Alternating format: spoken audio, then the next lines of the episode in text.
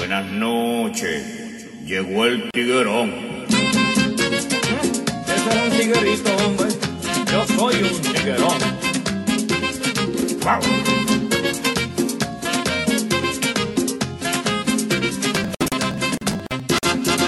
Yo me casé con una chica muy bonita. Bienvenidos al Rush Deportivo. Hoy es martes tropical. Tropical Tuesday. Martes de buen humor. Martes de alegría. Martes de felicidad. Martes del Edén. Y cada vez que yo salía de mi casa, el tiguerón por la otra puerta fiestón. Vamos a estar hablando de las elecciones en el draft de las grandes ligas, especialmente, y es obvio, de los Marlins de Miami. Eh, vamos a dar nuestra opinión y también después vamos a escuchar al especialista, al cirujano. No hay otro, sino el cirujano del béisbol. Y guardado que mi abuelita me compró con mucho amor. Cara de culpa encontró trabajo. Shane Face encontró job. Se metió en LinkedIn y consiguió empleo. La verdad que uno tiene que pasar malos ratos. Se comió la galletita, no dejó nada. El Real Madrid va en serio. Se los advierto. No se los digo, se los advierto. Va en serio. ¿Ok? Ten cuidado con eso. Mucho cuidado. Ese queso que tenía yo. Ese Lo bueno es que charlatán. Golden State se caen a pedazos, señores. Se caen a pedazos el equipo campeón actual, el bicampeón y que busca el popular. Yo no sé si llamarlo triplete. No lo voy a llamar triplete, pero buscan el triplete. No, God! No, God, please, no! Hay algo con el Miami Heat. Hay una teoría de conspiración con el Miami Heat que si me da tiempo, Leandro Soto, la digo. Si no, le den. Señor, Todo esto y mucho más aquí en el Rush Deportivo.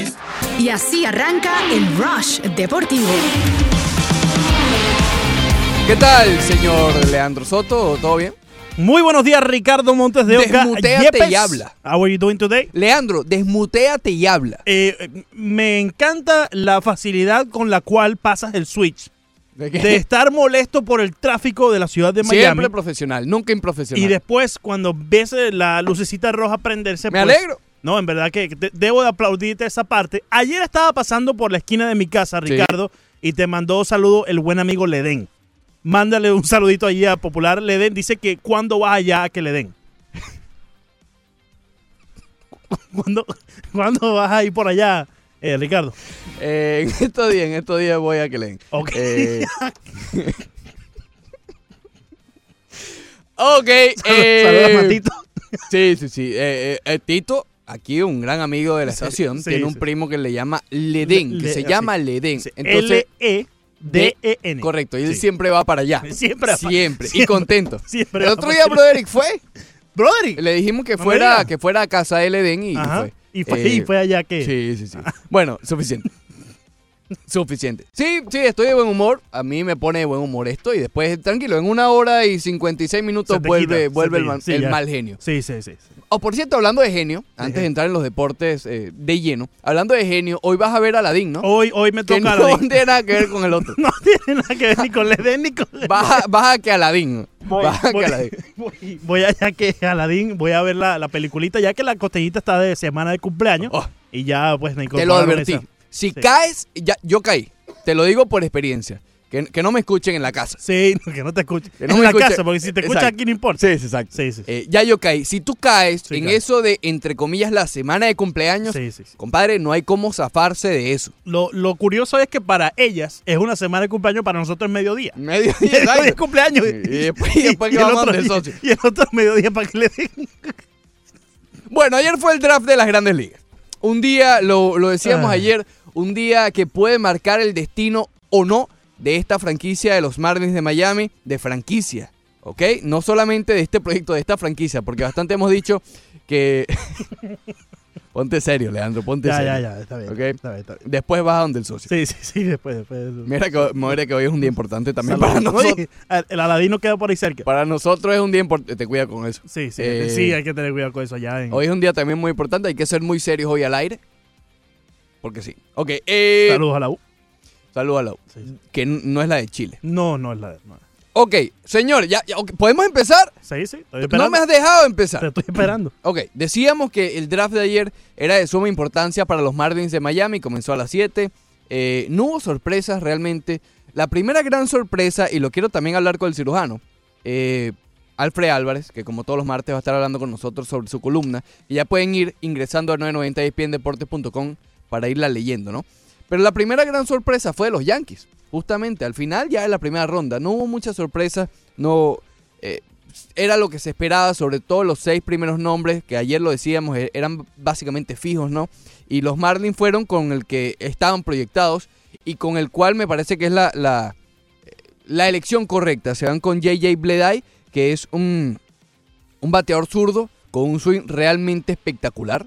Tiene un swing bonito, un swing, yo no diría perfecto, ¿no? Natural, Pero- natural, Exacto, un natural. swing que se ve y, ojo, tiene poder. Nadie dio más honrones que él a nivel Sí. universitario, ¿ok? Y todavía está dando porque acaba de ganar Vanderbilt el, el regional y va a avanzar jugando, los Super. Regionals. Con- Continúa jugando. Eh, algo que le hacía falta a las granjas de los equipos de los Marlins, porque ok, está Monte Harrison, que es digamos el, el pilar del poder de los Marlins, pero después no hay mucho más, ok, son los Isandías, los José Devers, que no son, no son jugadores de poder, eh, pero JJ Bleday tiene poder, compañero, ok, tiene, tiene bastante poder, y con ese swing, que además impresiona, ¿no? Porque con un poder y un swing sencillo, no es tipo print fielder, ¿ok? Que le da con todo para poderla sacar. No, eh, JJ Bleday tiene un, un swing limpio, un swing eh, eh, amplio también y natural, que es lo que decía Leandro, y se refleja en el poder. Eso es una gran señal. Y lo que más me gustó de todo, no todo JJ Bleday,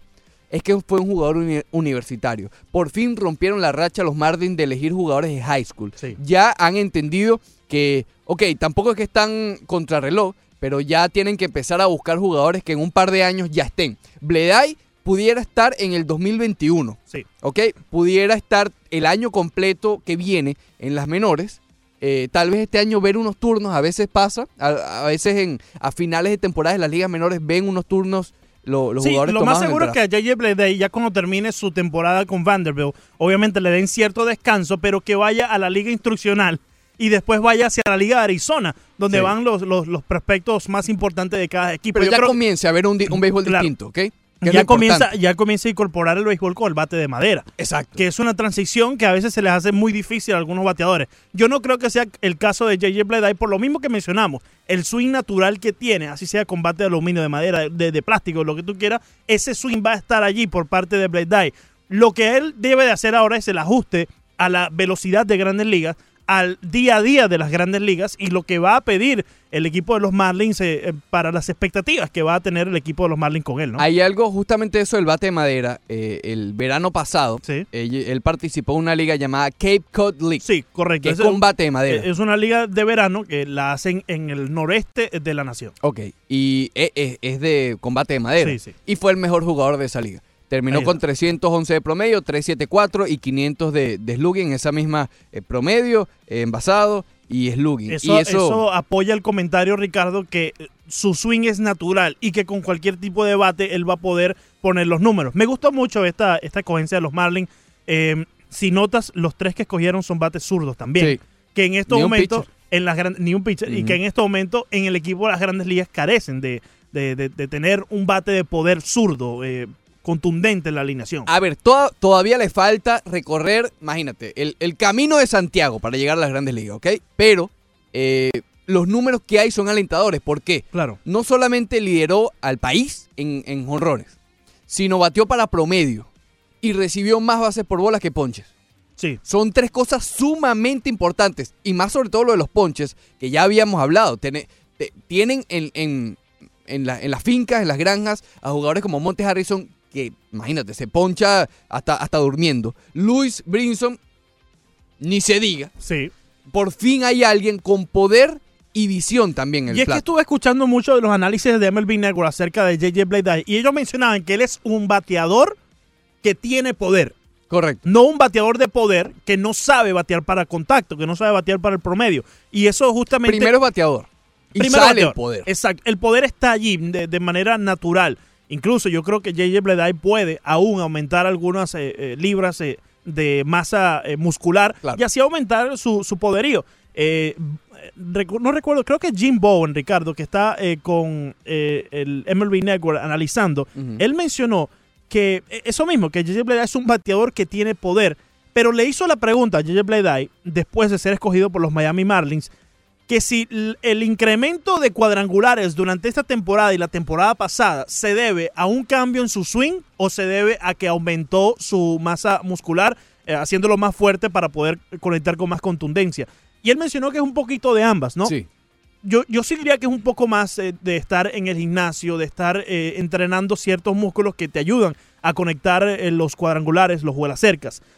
Porque ese swing no hay mucho que debas hacerle. Y lo mencionaba también Ken Griffith Jr. en el video que ya se ha hecho viral en las redes sociales. Lo primero que mencionó Ken Griffith Jr. es, wow, este muchacho puede batear. Sí. Así que cuando ya un grande como eh, Ken Griffith Jr. ve un video y desde el momento que te vio ya le causaste cierto impacto, pues ahí te va dando eh, una seña de, de lo que puede ser este pelotero. Ojo, no todo es perfecto. Claro, Justamente claro. esa principalmente es la duda de por qué. Porque si es tan maravilloso, ¿por qué no fue tomado de primero, no? La Sí. duda que hay alrededor de Bleday es esa, que el año pasado no era este jugador. Entonces las dudas entre los equipos es, ¿será que esto fue un fluke? El ¿Será año pasado fue escogido en el puesto 39 del primer round.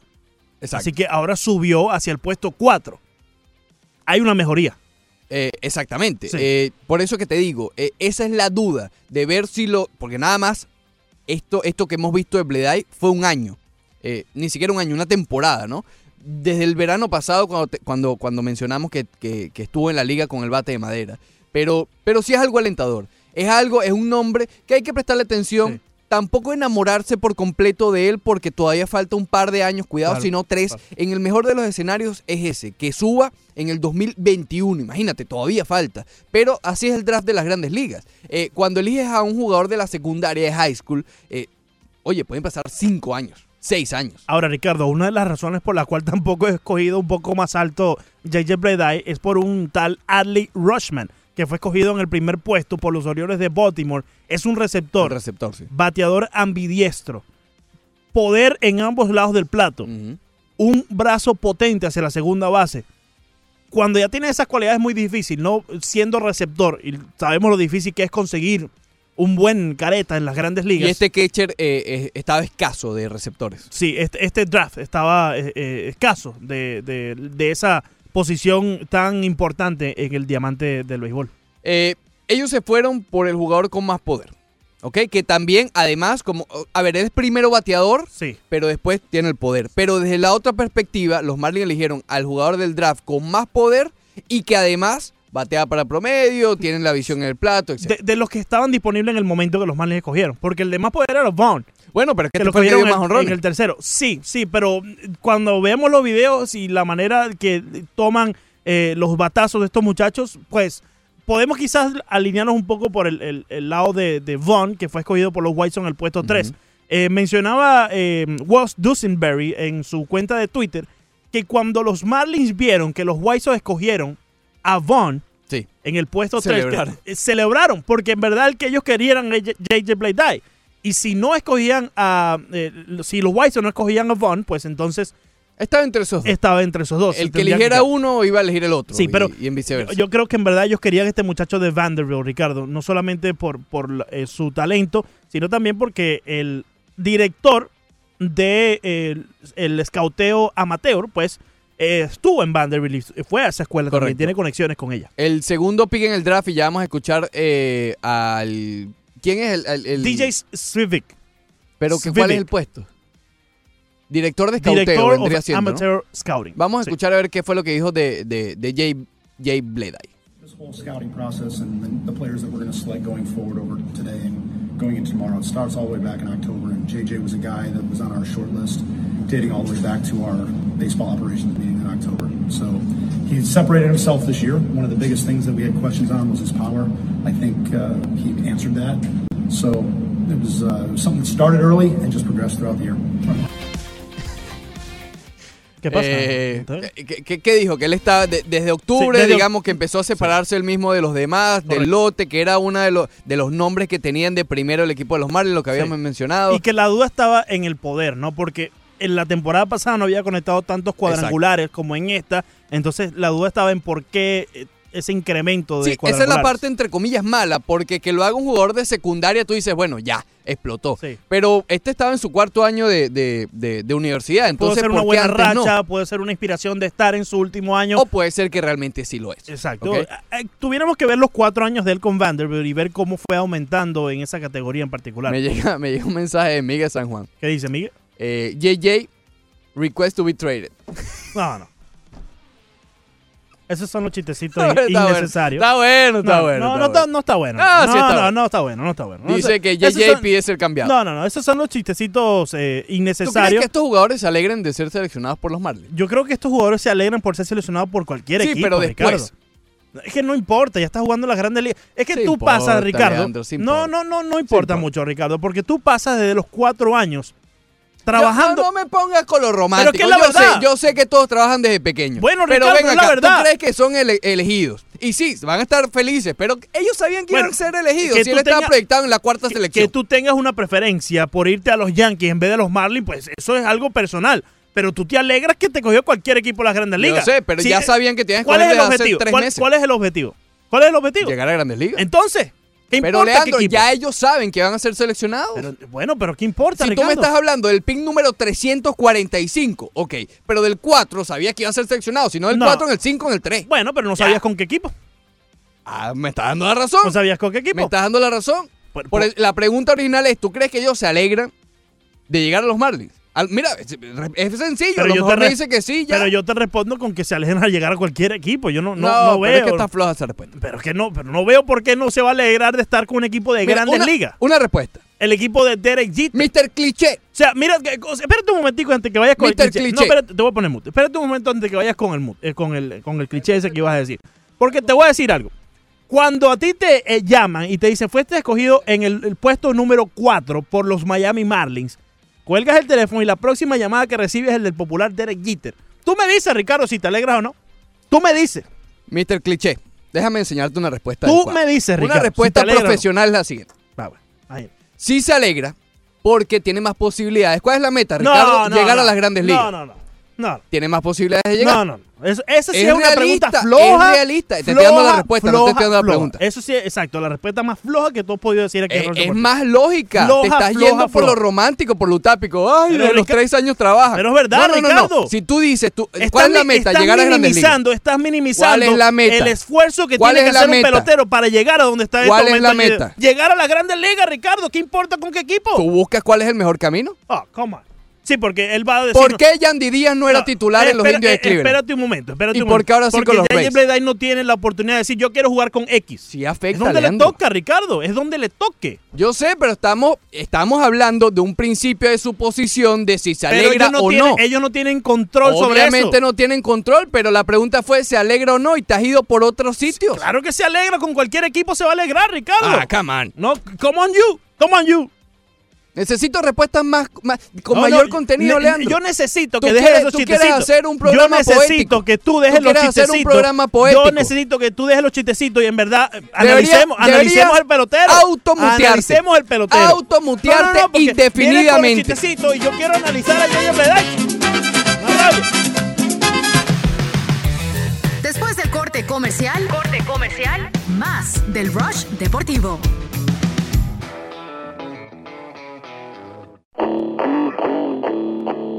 Seguimos con el Rush Deportivo.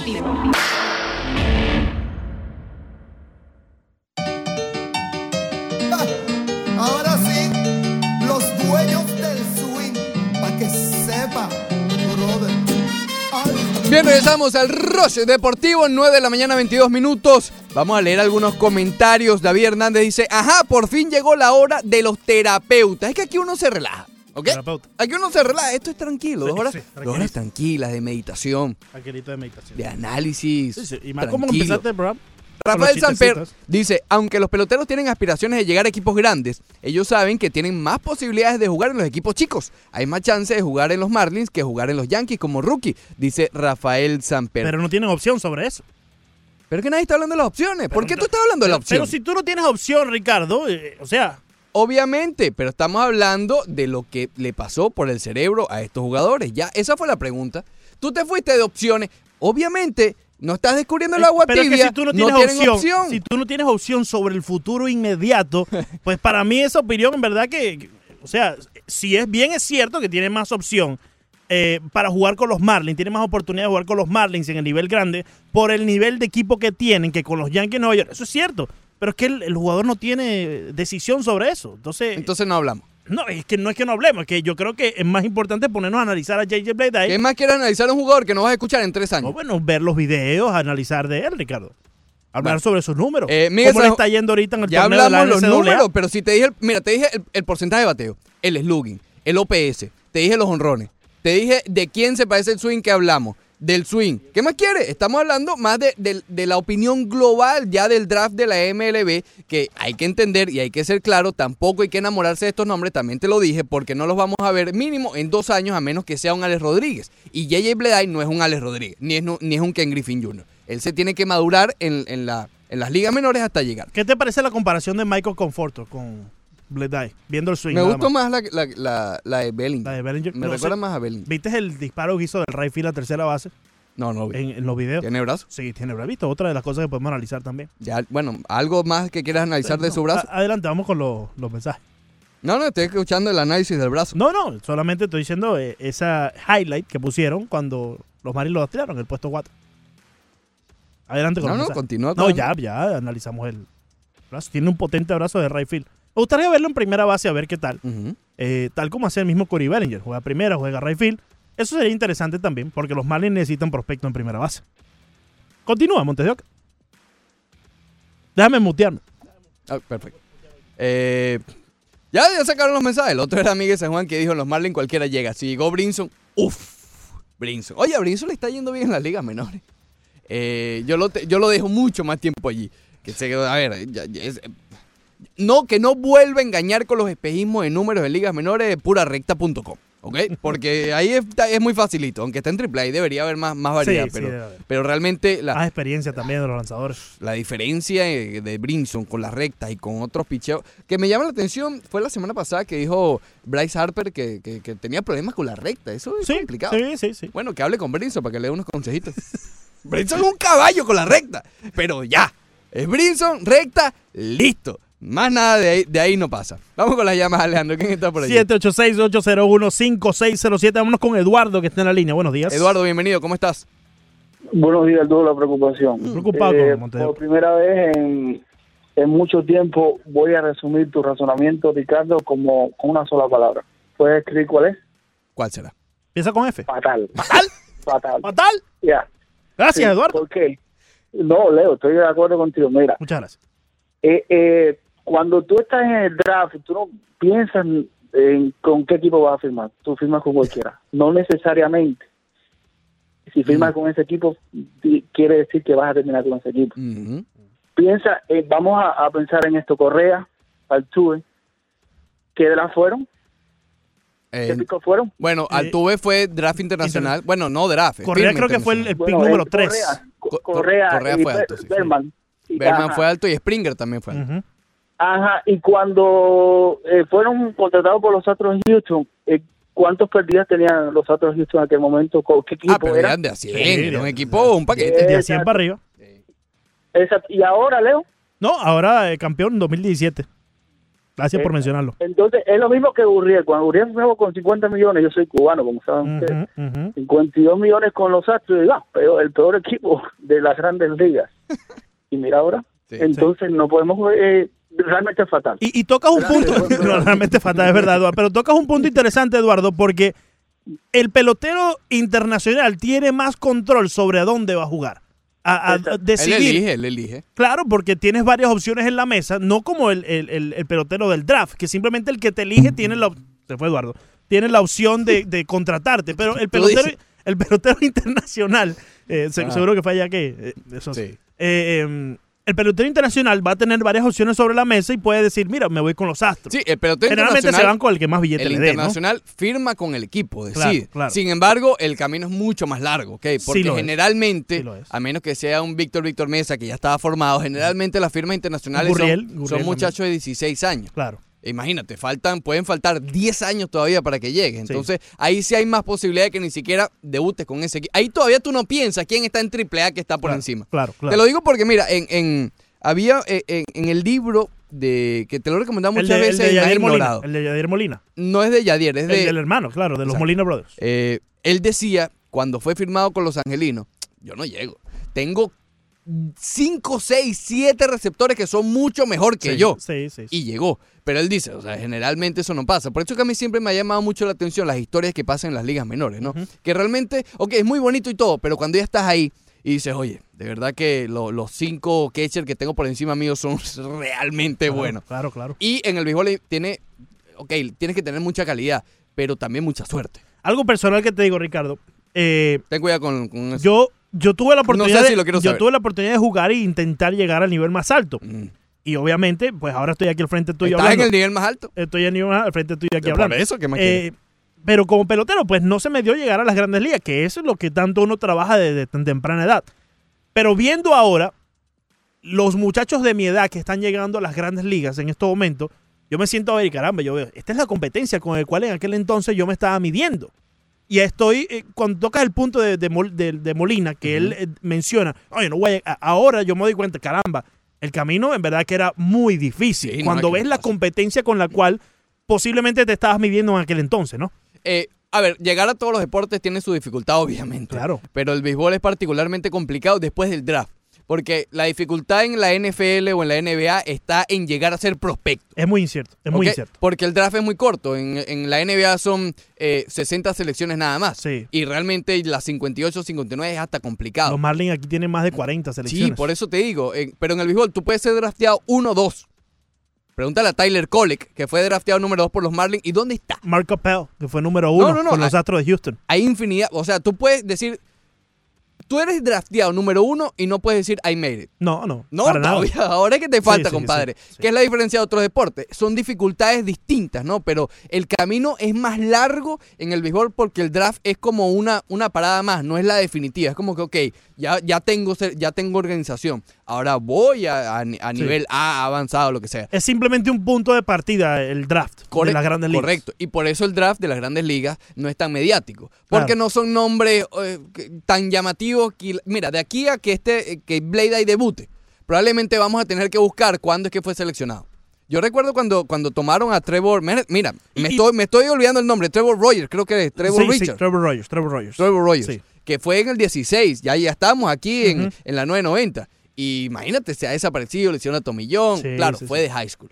También hay que aceptarlo. Porque los Marlins habían estado enamorados de brazos de high school. Sí. Eh, Tyler Kolek fue drafteado en el 2014, me acuerdo, pero no por buenas razones. Y aún no ha llegado a las grandes Aún no ha llegado, le hicieron tomillón. Lo draftearon porque el hombre lanzaba 100 millas. Hoy se está reinventando, lanzando 93, 94, porque ya no tiene la velocidad. Claro. Es decir, ahora es que falta.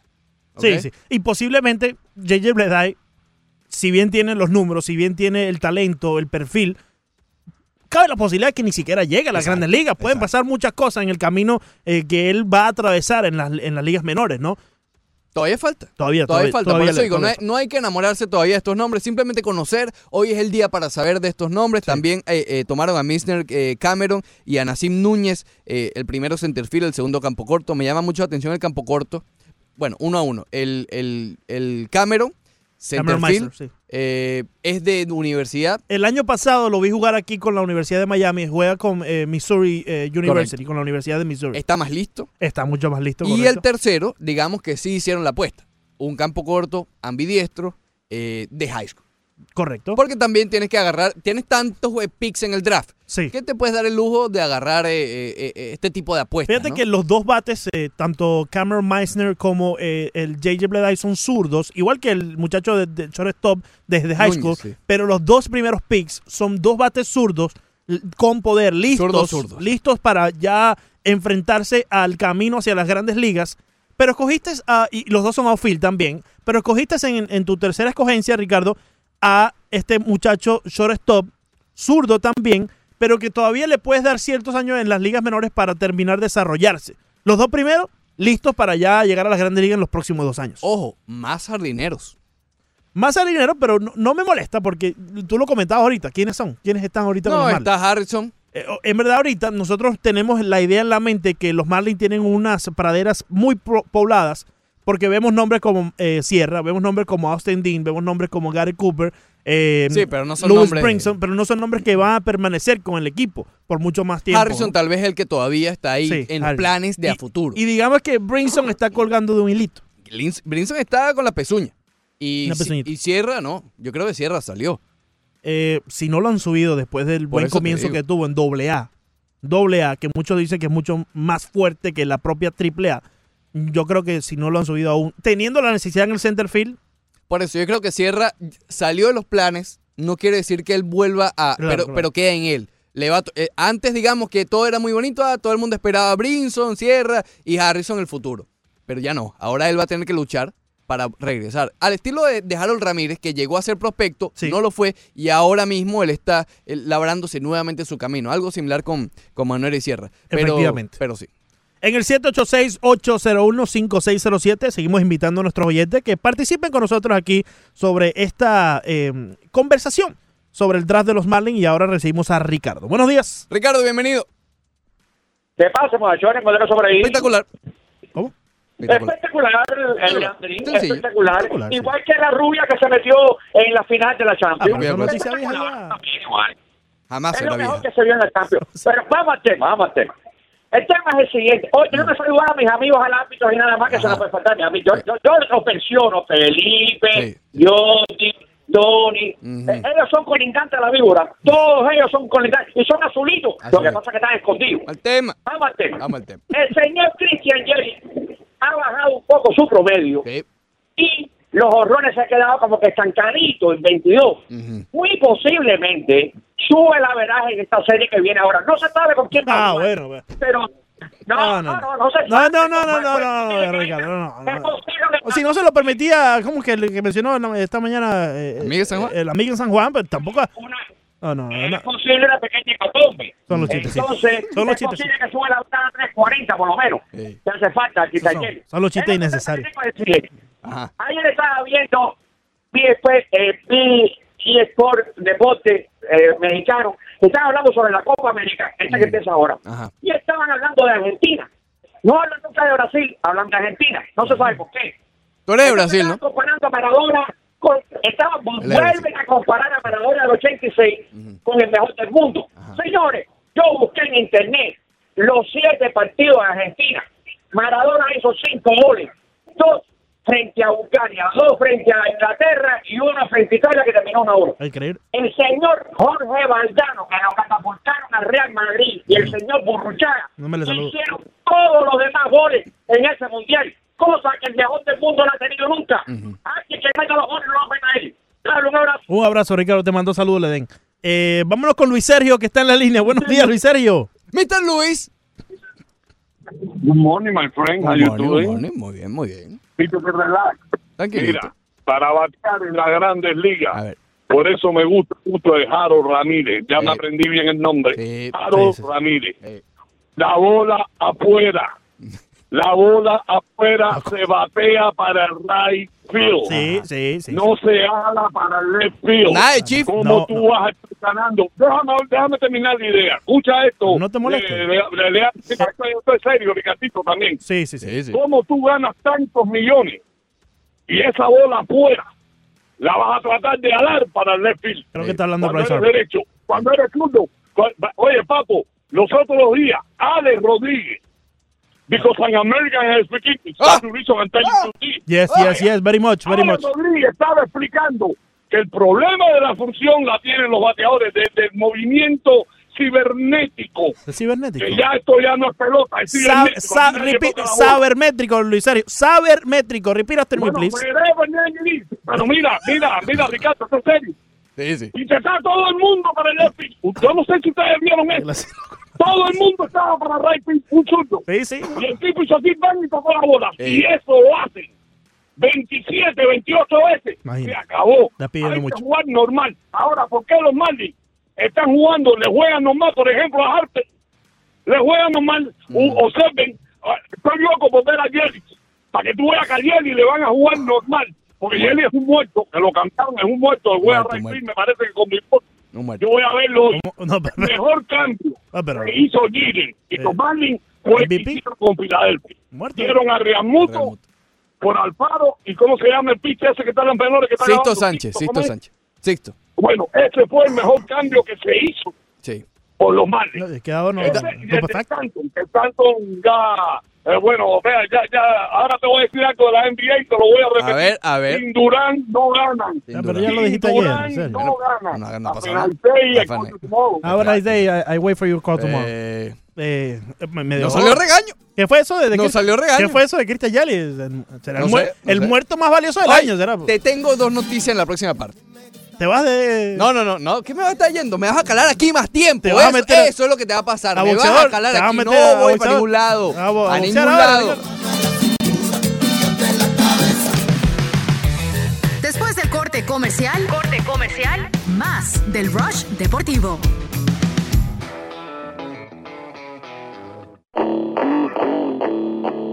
Seguimos con el Rush Deportivo.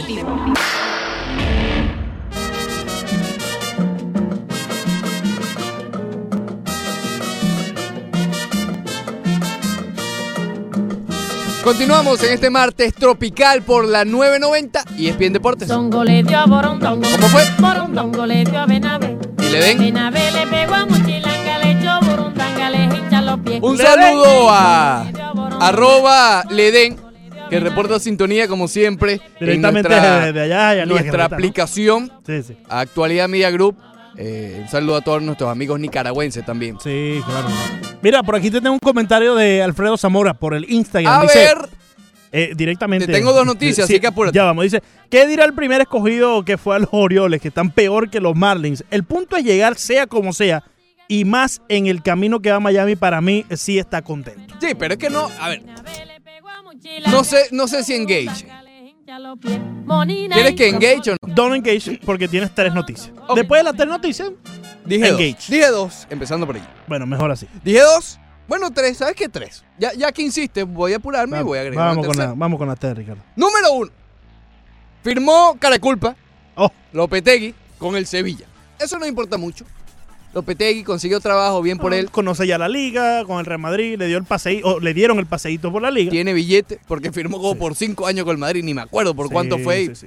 Tuvieron, tuvieron que se- soltar el billete. Digamos que The Shane Face is back in la liga. Shane's face is back. Shane Face. ¿Y tú crees que sea eh, eh, algo, no sé, malo para Zidane, para Valverde? No creo, no Fans, creo. ¿crees que le planta cierta... ¿Por qué? ¿Tú ves que si, ¿tú competencia. crees que si le va bien en el Sevilla puede haber cierto... eh, yo no creo. Si le va bien, Arrepentimiento, quiero decir. si le va bien el Sevilla y el Sevilla lo deja trabajar, cosa que no hicieron en el Real Madrid, Pero no creo que pase. bueno, No creo que pase. ¿Por qué?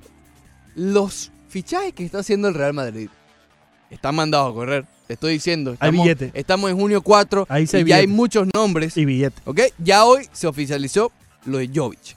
Llevo semanas diciéndote que me gusta ese fichaje. ¿Por qué? Benzema se va a seguir en el Real Madrid un poquito más. Tuvo una buena temporada, va a continuar bajo Zidane. eh, entonces no le puedes quitar la titularidad a, a, a Benzema de inmediato, ¿ok?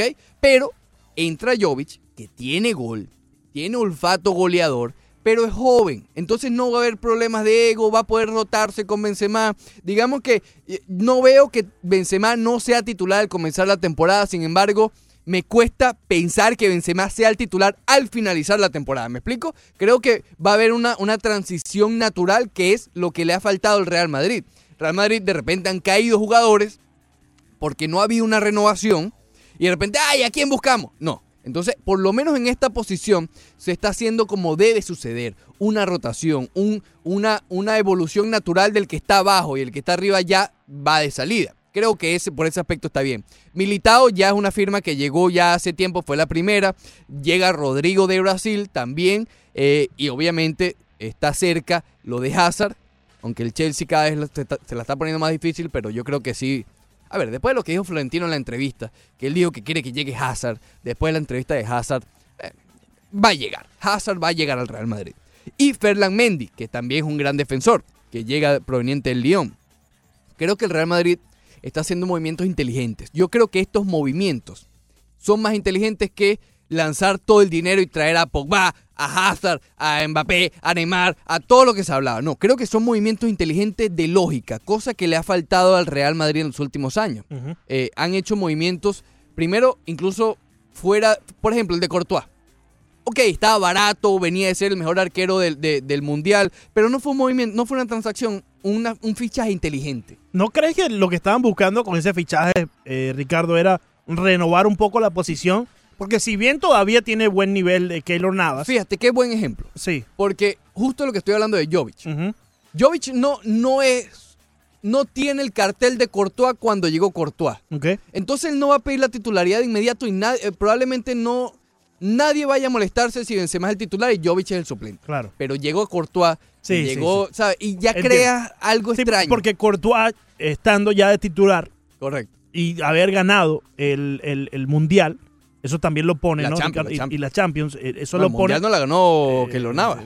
No, no Keylor Navas, chicos, te estoy hablando de Courtois, de, de Courtois. Bélgica, no lo ganó. Bélgica, Bélgica, disculpa. Pero tuvieron un buen papel. por tuvieron supuesto, un buen claro. papel. Entonces ya eso le da a él el estatus de querer pedir la titularidad al equipo que lo acaba de comprar. Y además, eh, la posición, eh, tú no vas a rotar de arquero. No vas a cambiar Sí. un arquero en el minuto 60, Sí, sí. 70, no. En un delantero sí, ok, dependiendo también del juego. Entonces, por eso te digo, creo que estos, tanto Militao como Rodrigo, como Mendy, e incluso Hazard, que sigue a ser el pilar, digamos, o la cabeza de todos estos fichajes, eh, creo que son fichajes inteligentes. No se están, no se están, no son fichajes desesperados. Cosa que se, pu- se pudiera esperar, ¿no? Al Real Madrid, ante la temporada tan mala, eh, tú dices, bueno, van a hacer fichajes a lo loco. No, no han hecho fichajes a lo loco. Falta tiempo, ¿ok? Pero un Neymar era desesperado. ¿Tú crees que Por llevándolo a los términos de Pat Riley ya consiguieron el Big Whale? Todavía no. Yo no sé si Hazard eh, es, es- es ese nombre. Sí, para mí está entre los mejores. Pero Hazard, por no ser tan goleador, yo no sé si él se pueda montar un- a un Real Madrid. Un Chelsea sí, pero un Real Madrid en sus hombros no lo sé. Pero le están poniendo el- un supporting cast bueno. Sí. Ah, y le están quitando a lo mejor un poquito de responsabilidad a la defensa. Oye, no sé, creo que, creo que lo están haciendo bien. Le están quitando la responsabilidad, por lo menos a priori, de a Marcelo, de lo, de, perdón, a Marcelo, a Benzema de los goles. Que todo el mundo, Claro. no, Benzema tiene. No, él no es gol, él no es un goleador de 40 goles, no lo va a hacer Pero se la puede poner en los pies a Hazard. Ajá, eh, eh, está Hazard que se reparte un poco, Jovic que tiene más gol, como te estaba diciendo. Falta ahora el mediocampo, quitarle ahora responsabilidad a, a, a Modric y a Cross, que la están perdiendo por su edad. Claro. Eh, y ahí es donde a lo mejor un Eriksen, qué sé yo, ya veremos quién trae el Real Madrid para el mediocampo, pero hasta ahora creo que está bien. Eh, por cierto, antes de pasar con el tercer punto que te tenía, Sí. Delic, la novela con Delic, del defensor que... Lo, Lopetegui el primero, después los fichajes de Real Madrid. Fichaje de Real Madrid. Delí Es- es una es- ñapita. Esto es una ñapita, Una exacto. sí, sí. Un, exacto, un underline. Underline, sí. Parece que Klopp lo quiere, el Liverpool. Entonces, eh, algo está pasando con los fichajes que quería por lo menos el Barcelona. No sé si se están preparando para algo más grande, entre paréntesis Neymar. Eh, pero fíjate que tenían ya en la mano básicamente, en bandejita de plata, a Delic junto a De Jong. De Jong es tremendo fichaje. Eh, no han podido contratar a Delic, cada vez está más lejos. Griezmann también se puso en bandeja de plata, no ha llegado, creo que va a terminar llegando, pero no, no ha pasado nada aún. Sí. Eh, y cada vez suena más lo de Neymar. Por eso te digo, no sé si el problema este de Neymar y el ponerse entre comillas a la orden nuevamente haya frenado un poco el plan que tenía el Barcelona en esta, en esta, en esta temporada muerta, si así se puede llamar. Creo que es un error si lo está frenando. Yo también lo creo. Yo Mm. no sé si Neymar pueda solucionar todos los problemas que tiene ahora mismo el Barcelona. Y, y solucionarse sus propios problemas. Sí, por fuera supuesto. de la cancha, que evidentemente van a afectar su rendimiento dentro de las líneas. Sí. Ojo, ya él se llevó bien con Messi. Lo hemos dicho, no es fácil. No es fácil buscarle un, un, un- no, no quiero decir ayudante, no, pero un buen jugador al lado de Messi. Se la ha llevado, se la ha llevado muy bien con Luis Suárez, se la llevó muy bien con Neymar. Ya es alguien probado, sabes que no va a haber mucho tiempo de, de adaptación, porque ya saben cómo, cómo jugar entre ellos. Claro. Eh, pero no soluciona todos los problemas. Lo que yo sí veo es que si Neymar regresa a Barcelona, pudiera regresar con cierta humildad. Por la manera que se fue, Pero ¿cuánto dura eso? Porque es Neymar. dura par de goles. Porque sí, llega con, con- con la humildad y después se acuerda por qué se fue. Sí, y cuando tenga ya el, Que ese es el peligro, ¿no? lleno el oído de todos los fanáticos diciéndole eh, todas las eh, bellas cosas que le pueden decir. pues, Y si llega, acuérdate que él tuvo graves problemas legales Sí. con, el, conjunto del Barcelona, con Bartomeu. Eh, sería algo similar, ¿te acuerdas cuando LeBron volvió a Cleveland? Pero porque era Cleveland, no por. Él seguía detestando a Dan Gilbert. Sería algo así también. Volvería al Barcelona más por sus compañeros, más por la liga, pero eh, va a haber.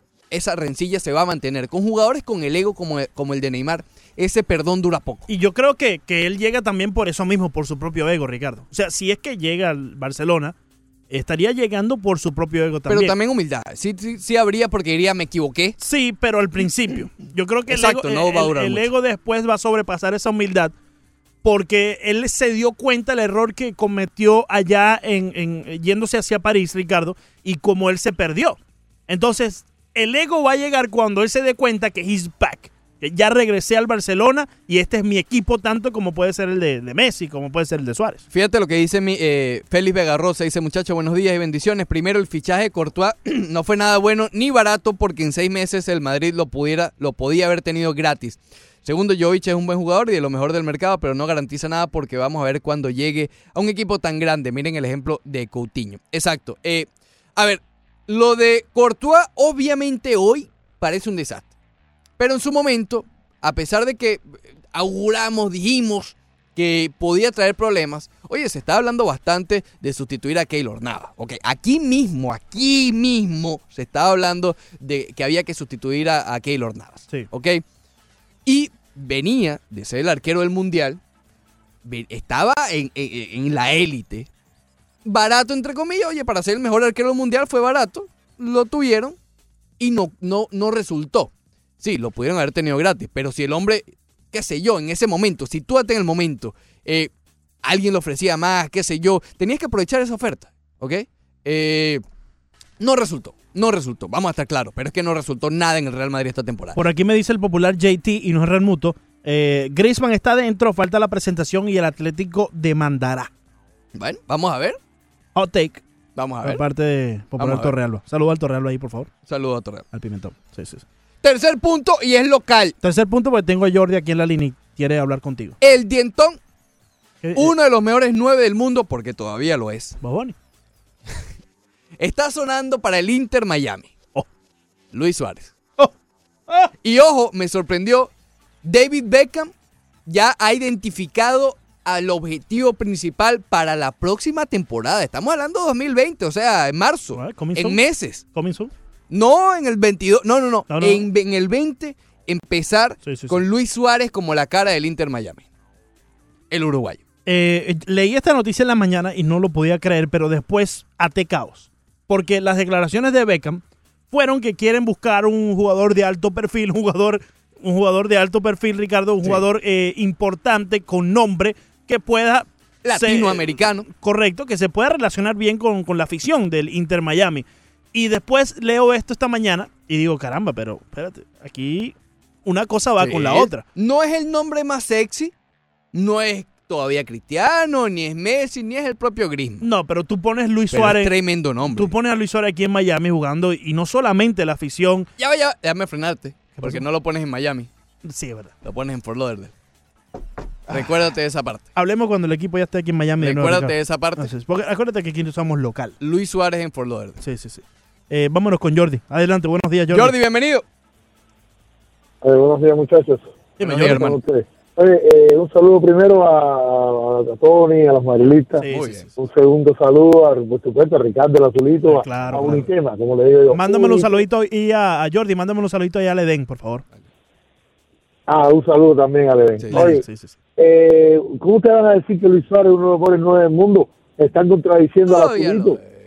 Porque el Azulito dice que ¿Qué? Messi no tiene ayudante que en el Barcelona. Ah, Están contradiciendo al Azulito, no lo pueden contradecir. Ah, pero porque, tiene que dejar a porque, mire, Ahí está. No, pero sí, sí, pero es lo que está contradiciendo. Messi está solo en el Barcelona. Eh, cuando gana, porque gana, y cuando pierde, porque por culpa de los demás. Ahí Ese es normal, ese es normal. Oye, Azulito, sí, yo soy de Guarapar, ahí de la víbora, cerquita de Guarapar, ahí, donde tú vivías, cerquita, cerquita de ti. ¿Dónde tú- Oye, cada vez que yo oigo al Azulito, cada vez que oigo al Azulito eh, decir a la árbitro y nada más, esa cosa del eslogan que él dice, Sí, sí, sí. yo me maravillo, yo le voy a recordar al Azulito muchas cosas en Barcelona. El escándalo de Stanford Bridge, Oh. le voy a recordar al Tequín al PSG, le voy a recordar al te- Toma le voy a recordar ¡Ataca, Jordi! ¡Ataca! ¡Ataca, Jordi! Te voy a recordar a Azulito el año aquel que votaron a Pepe. Y, al- y Dani Alves se convirtió en un artista que se retornó con piso, se le daron en camilla. Y cuando vieron no lo habían ni tocado. Ni tocado lo habían tocado. Entonces, Origi, Origi, Origi.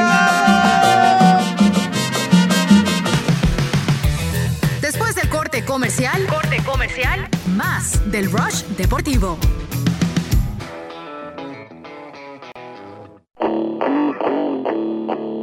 Seguimos con el Rush Deportivo.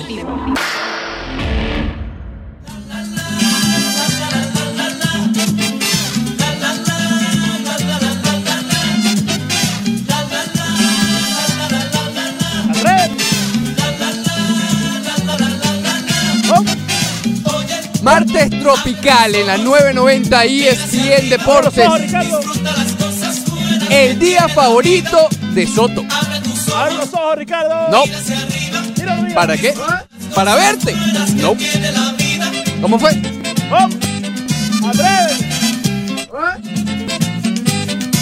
¿Qué, qué? Hasta Omani está bailando. Un gran abrazo, Manny, caramba. 10 de la mañana, 4 minutos.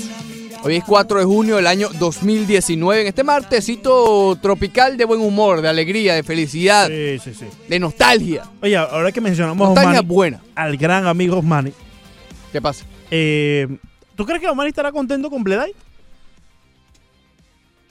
Si hay alguien que tiene un ojo beisbolístico para analizar peloteros, prospectos, es Osmani Bueno, Hernández. vamos a decirle para llamarlo. Es Osmani Hernández. Vamos a decirle para llamarlo. Sí, sí, sería, sería adecuado tener la opinión Ok, de Osmani. de acuerdo. Sería adecuado. Pero bueno, llega el momento. ¿Me vas a dejar hablar un poquito de, de- de la NBA? Todo Tú sabes que yo tengo que pedir, yo con la NBA tengo que pedirte permiso. No sé por qué, pero en el contrato que firmé hace unos meses salía una cláusula que decía, para hablar de baloncesto pídale permiso a Leandro. No sé. No, no, adelante, todo. Permiso es tuyo. Eh, l- oye, la gente de los Warriors debe preocuparse. Ahora sí. Estamos hablando de, de Clay Thompson, tal vez junto a Iguodala y Draymond Green, pero por posición, uno de los pilares a la defensa del equipo, ¿no? Eh, porque muchos ven los triples y es muy fácil ver los parciales de 18 puntos, pero yo creo que el más importante de ese parcial de 18 puntos es el cero del rival. La defensa de Golden State obviamente es opacada por, por las ráfagas de triples y las ráfagas ofensivas que a veces demuestran, pero para que eso ocurra tienen que haber paradas en la otra parte, ¿no? Y, la defensa de Clay Thompson en el perímetro es, eh, eh, eh, es realmente vital, es uno, uno de los mejores defensores cuando a perímetro se refiere en la NBA. Y él va a jugar, porque este tipo es de goma, ¿ok? Pero el tendón de la corva es delicado. Él va a estar allí probablemente, a menos que realmente salga a las prácticas y no pueda moverse. Pero yo, yo, eh, mi, mi dinero estaría en que va a jugar, pero no sé cómo. Porque sí, él defiende muy bien, pero también sus triples son importantes. ¿Qué tanto afecta una lesión en el tendón de la corva a la hora de saltar para realizar un tiro? Es importante. Básicamente se va a tener que, en cuestiones de horas, reinventar su tiro porque no va a tener la misma. y, a ver, involuntariamente va a saltar distinto. Involuntariamente va a, su tiro va a ser diferente para caer de una manera en que, repito, naturalmente no le duela tanto. Yo le agrego algo más a eso, Ricardo, porque si hay algo importante para el tiro de tres es en la manera que tú te posicionas en, en la esquina donde tengas Exacto. que ir, la manera donde te tengas que posicionar de- de- debido a donde Bueno, esté corre. diseñada. Por eso mismo te digo, porque ya la velocidad en la cual él va a correr alrededor de la cancha para posicionarse para ese eh, pase hacia el tiro de tres, Correcto. no va a ser la misma. No. Entonces va a tener que tener, adaptar también el equipo, va a tener que hacerlo, porque van a tener que pasar el balón quizás un poco más lento, esperando que Thompson llegue a la línea de tres, hacia el punto eh, perfecto para disparar de tres. No sé si deban preocuparse, creo que esa, esa parte que le va a faltar a Thompson eh, la va a tener Golden State en la ventaja de localía, que repito, afecta en la NBA. No me preguntes por qué, es uno de los mayores misterios, pero en la NBA, eh, a diferencia que en el béisbol, que literalmente hay algo distinto para los de casa que cierran el inning, en el básquet es igual, ¿ok? Eh, pero afecta, influye, no yo, sé. yo creo que es más con el factor de tener los fanáticos tan cerca y Puede en un ser. lugar tan cerrado, la bulla se mantiene Correcto. ahí. Y al saber que esa bulla no está a tu favor cuando eres el equipo visitante, eh, yo creo que afecta más aquí arriba. Sobre todo, ¿no? exacto, y para los jugadores secundarios sobre todo. Porque las estrellas juegan bien en donde sea, Claro. pero, pero los secundarios que a veces te definen el encuentro sí afecta. claro. Por eso es que creo que, que, que, que hoy va a ganar Golden State porque no veo que Van Vliet brille en un ambiente tan hostil como el de, el de. Golden State. El propio eh, Pascal Siakam que ha pasado de ser secundario a principal, pero sigue siendo muy joven. Eh, me sorprendería si tienen buenos juegos, ¿ok? Y Kawhi Leonard no lo puede hacer todo. Kawhi Leonard va, va a tener sus puntos. Así lo marquen cinco personas, va a marcar sus 25 unidades, sus 8 o 9 rebotes, ¿ok? Eh, pero los otros es el problema.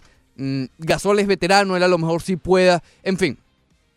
Ahora, por el lado de Golden State. Ahora parecen unos genios al haber contratado a de Marcus Cousins. ¿Esa es su salvación?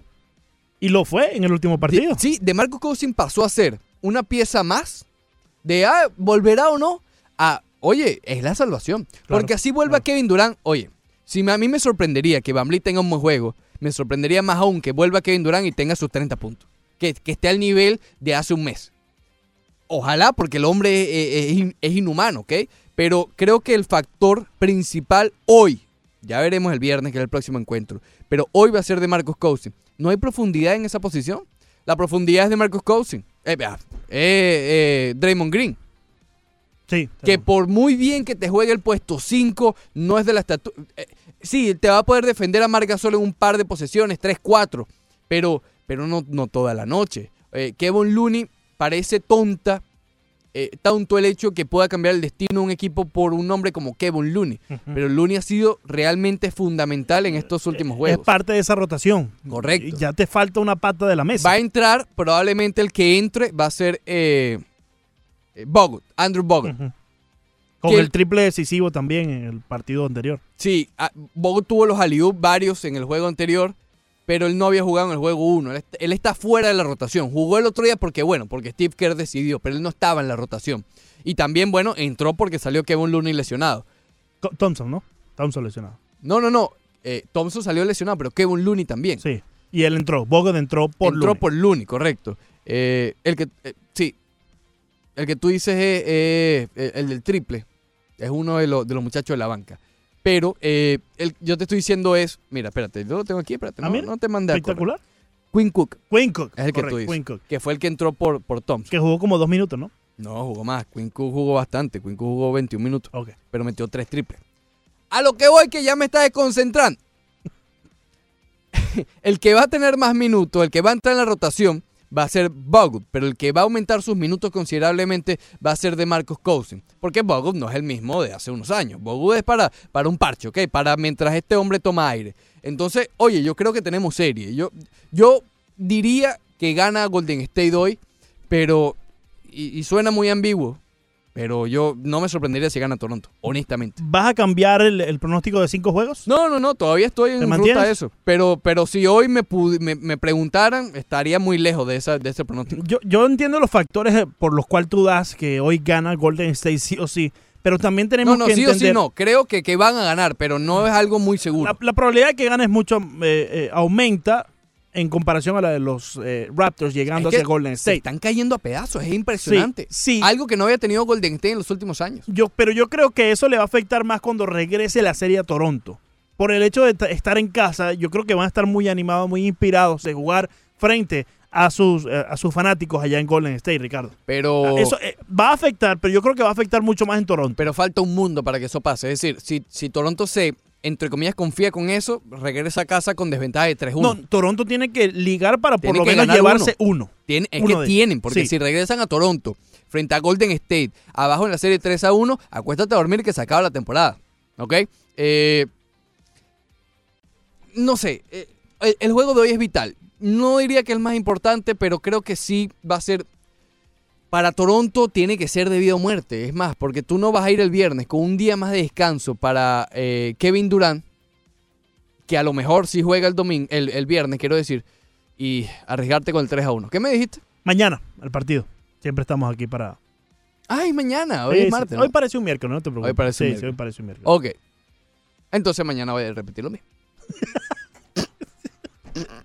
Ponemos la grabación, Ricardo. Grábalo, corta ahí de 10 a 10 y 11 y lo ponemos mañana. No, bueno, eh, sí, va a ser fundamental obviamente lo de Clay Thompson. Va a tener un día más de descanso entonces. No sé por qué estaba eh, estos trabajos hasta, hasta tarde, Sí, está sí, complicado. sí, no importa. Ahora, cambio el tema a lo local.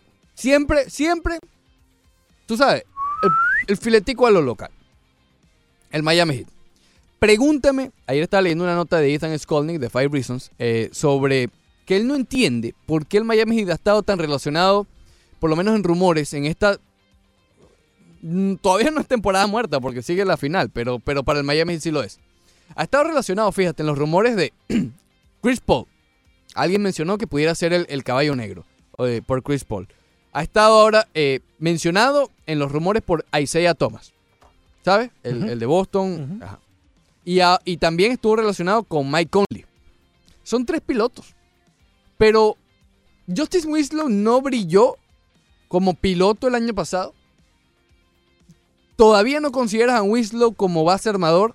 Es decir, yo sé que fue por emergencia porque Dragic estuvo lesionado, se operó la rodilla. Pero acuérdate que cuando volvió Dragic, el que seguía en el primer puesto de. Exacto. Era Winslow. Entonces, algo, algo, algo está tramando esta gente del Miami Heat.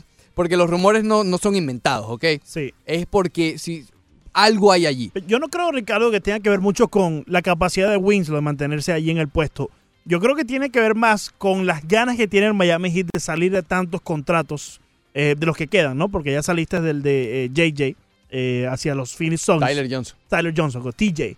Eh, entonces yo creo que son las ganas de querer y que los equipos saben que un equipo como el Miami Heat no puede estar con todos esos contratos y tener las ganas a su vez de competir para los playoffs de la NBA.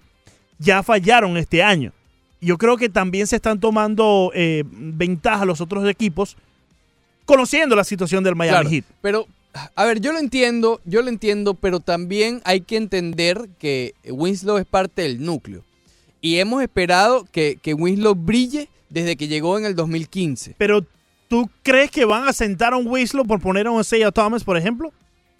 Oye, si lo firman es por... ahí. Fíjate, con Isaiah Thomas hay una diferencia porque, porque te saldría barato. Sí. Con Conley y con Chris Paul vienen contratos fuertes.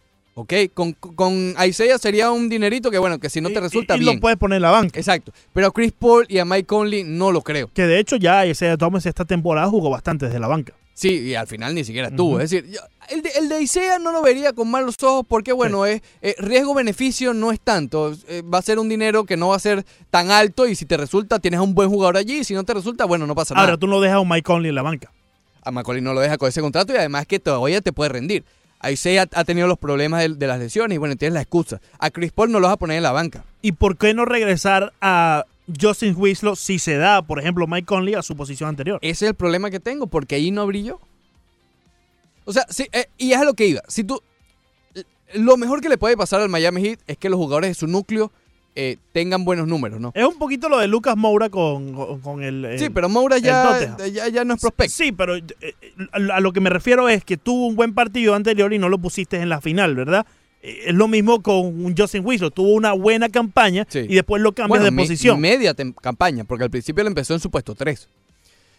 Tú- sí. A mí me gustaría, como seguidor del Miami Heat, ver a Winslow en el puesto 1 comenzando la próxima temporada. Porque es lo que digo, yo quiero que, que los jugadores del núcleo florezcan, ¿no? Y, y si tuviste a Winslow tapado, vamos a estar claros, de los tres del núcleo, Adebayo, Richardson y Winslow, bueno, no sé Adebayo, pero Winslow es el que tiene más upside, más techo, porque tiene más condiciones. Eh, y brilló en el puesto 1. ¿Por qué vamos a vo- volver otra vez para el puesto 3 donde no se vio cómodo de allí nunca? Tú tienes que poner a tu- los jugadores del núcleo cómodos porque son los únicos que te pueden sacar de este atolladero. ¿Qué importa eh, James Johnson? ¿Qué importa Wade? ¿Qué importa Whiteside? No, ponme a Winslow, Wader. a Winslow en el puesto 1, que es donde se ha visto más cómodo, a Richardson en el puesto 2, que es donde se ha visto más cómodo, no en el 3, hasta 4 ha jugado, y a Debayo en el 5. No importa los contratos, tienes que ligar que estos muchachos jueguen bien porque es el único futuro que tú tienes. Ahora, también hemos comentado mucho que ya la afición tampoco va a esperar mucho tiempo más. Claro, pero yo creo que ya llegó un punto en el Miami Heat, ahora que se fue Wade, porque el año pasado fue la distracción de Wade. Sí. Ay, Wade, Wade, Wade, ok, pero el equipo, ok. Llega un punto que por lo menos por una temporada tienes que olvidarte de lo que hablen los fanáticos. Por lo menos por una temporada, porque eso mismo te ha dañado. Pero es que eso es parte de la cultura. Pero yo creo que ellos han hecho un colchón tan grande que por un año que se salgan del, del, De la del cultura, esquema, de la cultura. que ya se han venido saliendo Sí, sin sí, querer, sí. pero por lo menos adrede, con un plan, que es lo que le ha faltado al Miami. Miami no, no tiene plan. Ellos por querer tapar baches, han, por mantener, por querer complacer a la afición, de mantener y seguir llegando a los playoffs, es que han hecho a los Dion Waiters, a los James Johnson, a los Kelly Olynyk. Pero entonces, ok, sigue, que, que- que jueguen, ok, nadie está diciendo que no. Pero a los del núcleo, a los que te pueden dar cierto plan para futuro, ponlos en su mejor posición. Por cierto, Pero es tan fuerte ese núcleo, Ricardo, como para poner a imaginar en, en Yo mo- creo buenos que momentos el a los fanáticos. El núcleo es fuerte para acompañar. Mm, Exacto. Aquí no hay, pero, pero ya tienes un equipo, fíjate. Pero un, núcleo que te acompaña no te lleva a los fanáticos al American Airlines Arena. No, pero sí a la estrella, a la estrella sí. Sí, y después llegan los fanáticos. cuando tú y te después llegan los sientas, fanáticos. cuando tú te sientas con Kevin Durant agente libre y le planteas, mira, tú aquí eres la pieza restante. Cuando tú le dices, mira, Uy. contigo y después buscamos y tal. No, ¿qué es lo que pasó con el propio Kevin Durant? Yo no, ¿Tú piensas que este núcleo es atractivo para Kevin Durant en sí? Hablando con el ejemplo de Kevin bueno, Durant. con Durant no porque ni siquiera hay plata. ¿Ok? Pero, pero yo creo que este núcleo, con un pilar, sí puede, sí puede tener cosas serias que, que, que- que da- pelear. dame un nombre. Dame un nombre. Bueno, no voy a decir Kevin Durant porque es muy alto, ¿ok? Sí. Pero si a este equipo le agregas, por eso es que queríamos, a Jimmy Butler, este equipo te puede llegar a unas semifinales, finales de conferencia. ¿Con Jimmy Butler? Sí. Sí. Mm, No sé, no sé porque mira a Filadelfia. Pero es que Filadelfia Con Jimmy Butler. tenía Y Joel Embiid. el choque de, de egos, de talento, de espacio. Si a- tú- hace falta armar un equipo que le haga falta un, Sí, un pero, superestrella. pero yo recuerdo cuando estaba lo- el- el- la polémica del cambio de Jimmy Pero era Butler. por Richardson. Eh, no, pero no con los Marlins, yo, yo- no, con, los- Marlins, no chico. con el Miami Heat. Cuando estaba la polémica del cambio de Butler hacia Filadelfia y cuando terminó llegando al equipo de, de los Sixers, eh, Ricardo, todos decíamos, caramba, este es una fuerza para Sí. estar en la semifinal por lo menos. ¿Y quién fue el que dio la cara en los playoffs? Eh, sí, el Te tengo una salida antes de ir al corte porque tengo que aprovechar. Una salida del atolladero de- de- del Miami Heat. Ayer Phoenix, cuyo gerente general es Ja- eh, James Jones, exjugador del Miami Heat y Salón de la Fama de la Universidad de Miami. James Jones. James Jones. Sí, sí, es hay el gerente general de Phoenix. con James Jones. Ok. ¿Has escuchado? No, eh, no la quiero Woods. escuchar tampoco. Mañana Es- tal es- vez. Es bueno. Dicen que están dispuestos a cambiar su sexta selección en el draft por un veterano base armador. Tenemos uno aquí en el Miami Heat, Ricardo. Y con historia en Phoenix. Alias. ¡Aló! Jamesito. Te doy el pick 13 y a Goran ¿El qué? Dragic. ¿El qué? El 13. Ah, Y a Goran Dragic por tu pick 6. ¿Y de ¿Sí Yapa? ¿O qué? Te mando al Edén. Ah, ya ves. Después del corte comercial, corte comercial, más del Rush Deportivo.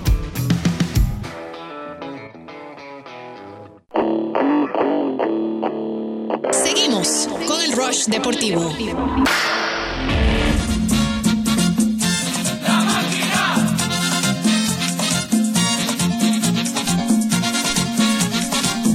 De Machín.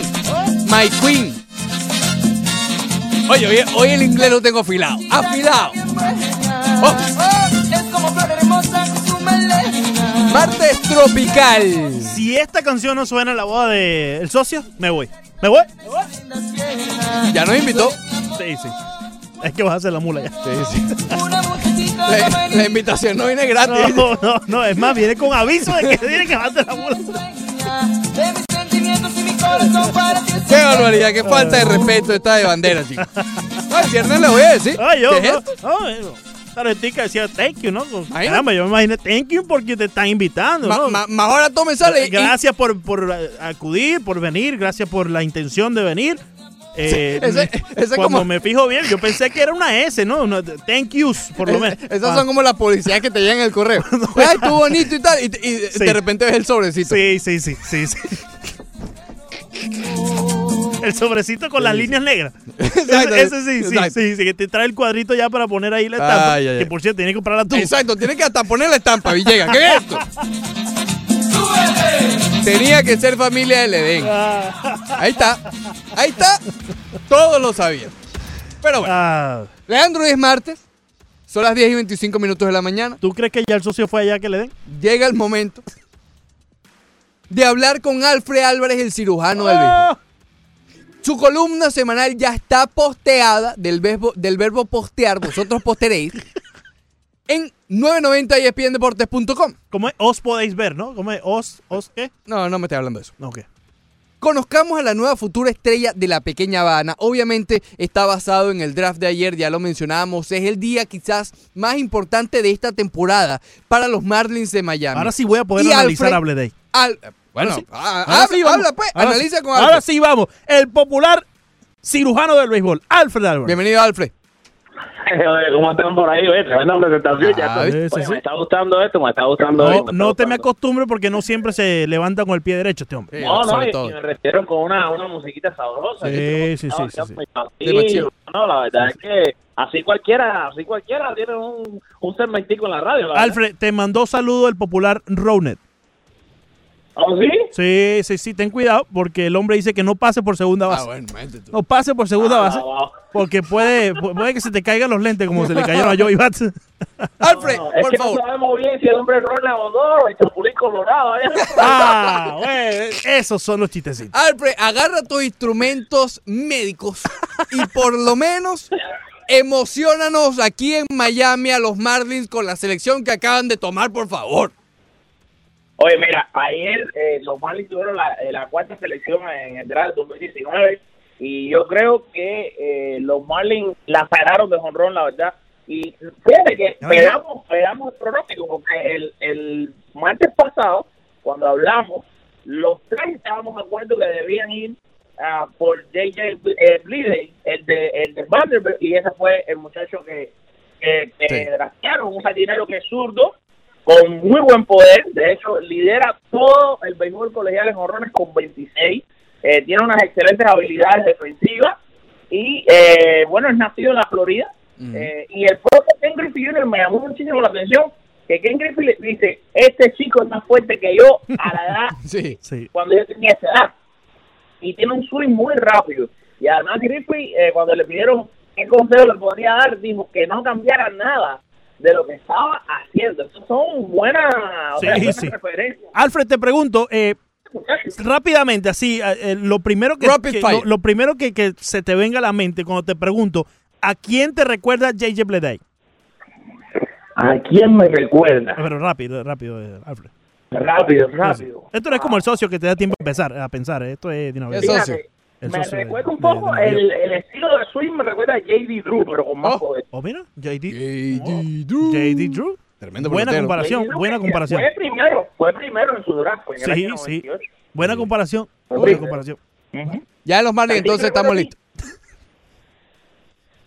¿A quién te recuerda a ti, Leandro? Eh, bueno, a mí me recuerda a un Cory Bellinger. Ricardo, eh, tú mencionabas. eh, ¿Sabes también, ahora, ahora que lo pienso de esa época, Sean Green, ¿te acuerdas de Sean Green? Oh, sí, sí. Tom Green, de Green. también. Dodgers, ¿cómo no? Que es así espigado Sí, también. sí, sí, sí. Eh, más o menos tiene ese estilo. Alfred, ¿te llama la atención que los Marlins en estas dos primeras eh, selecciones escogieron a dos bateadores zurdos, outfield, ambos listos ya para llegar al nivel más alto de, la- de- de las grandes ligas en por lo menos uno o dos años? No, no me sorprendió. Los jardineros de, los Marlins realmente es una es una, un área donde los Marlins necesitan jugadores y eso y es bueno que tú tocas ese punto, Leandro, porque para que nuestra queridísima audiencia sepa, estos muchachos, según muchísimos escados expertos, pueden estar tan listos para jugar grandes como existe el año próximo. Así es. O sea, increíble, Eh, sí. ¿no? Alfred, 2020 lo podríamos ver con los Marlins. Septiembre de 2020, posiblemente. tengo que preguntar. Ujú. Tengo que hacerlo. Me han obligado y voy a tener que proceder. Alfred, eh, una de las mayores sorpresas en el draft pasaron alrededor del Bronx. ¿Ok?